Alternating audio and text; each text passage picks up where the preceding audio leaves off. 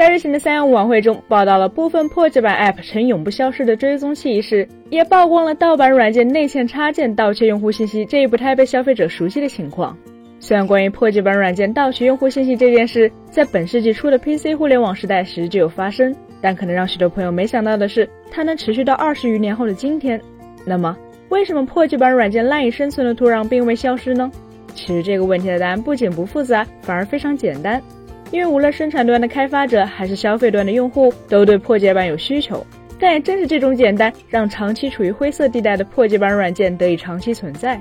相信许多朋友或多或少都有用过破解版软件。远的不说，就拿微软的 Windows 操作系统为例，大名鼎鼎的番茄花园、雨林木风，想必大家都不陌生。而这背后的原因也很简单，因为微软的正版 Windows 很贵，动辄数百元的价格可不是一个小数目。同理，Adobe 全家桶对于大多数个人用户来说，往往用的也是盗版。从用户的角度出发，付费是大家选择使用破解版软件的核心驱动力。毕竟，免费是硬道理。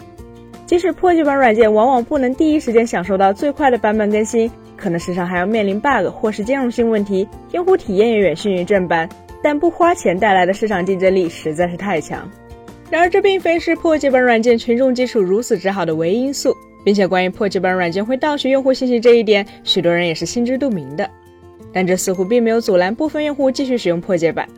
但用户如此破罐子破摔的背后，不仅仅正如某位大佬所说，用户对隐私问题更开放，或者说没那么敏感。如果要用隐私来交换便捷性或者效率，很多情况下大量用户是愿意这么做的。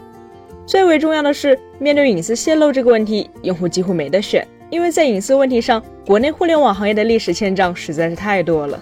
在过去的十余年间，国内互联网行业中已经爆发了无数次用户数据泄露事件。再加上安卓八之前，安卓生态的碎片化导致权限管理体系近乎于零。即便正规 App 当时也会随意索取权限来收集用户信息，更别提最近曝光的某知名 App 借助安卓漏洞提权，直接 root 用户的手机，让用户手机中的一切活动和信息一览无余。所以从某种意义上来说，明知风险也继续使用破解软件的心态，其实就是债多不压身，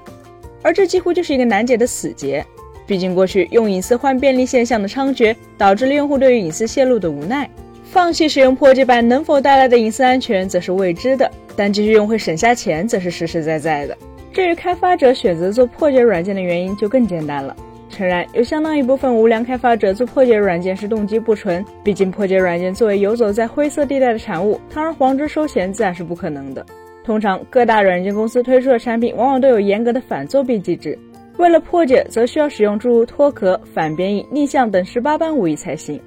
那么在付出了一定时间和精力后，不少开发者也会有谋求回报的想法。因此，像破解软件中装入特洛伊木马，通过破解软件内嵌插件来收集用户信息，也就成了常见操作。再将用户信息整理后售出，最终就获得一定的收益。其实就可以看作是黑产版的“羊毛出在猪身上，狗来买单”。但必须要承认的是，做破解软件的开发者群体中，也有不少人是出于对互联网精神的信仰。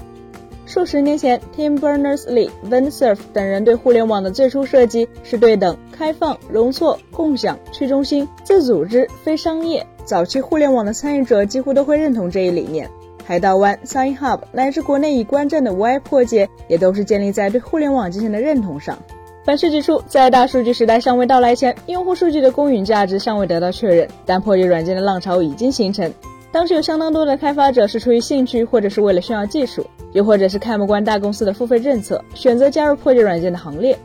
这也是为什么明明当下的互联网商业模式如此成熟，互联网大厂给技术专家的待遇如此优厚的情况下，对诸如安卓、iOS、Windows 的破解依旧从未停止过。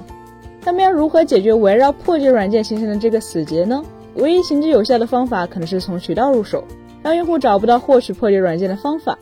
而这也正是监管机构正在做的事情。在此次三幺五晚会曝光了破解版 App 的违法违规行为后，监管部门随即开始进行整治，并组织应用分发平台、电商平台、搜索平台第一时间对破解版 App 进行排查，组织专业监测机构对 App 及软件开发工具包开展专项检测。毕竟，对于破解软件，在开发者和用户都有需求的情况下，唯有从中间渠道入手，让双方无法顺利对接，才是能解决这个问题的最有效方式。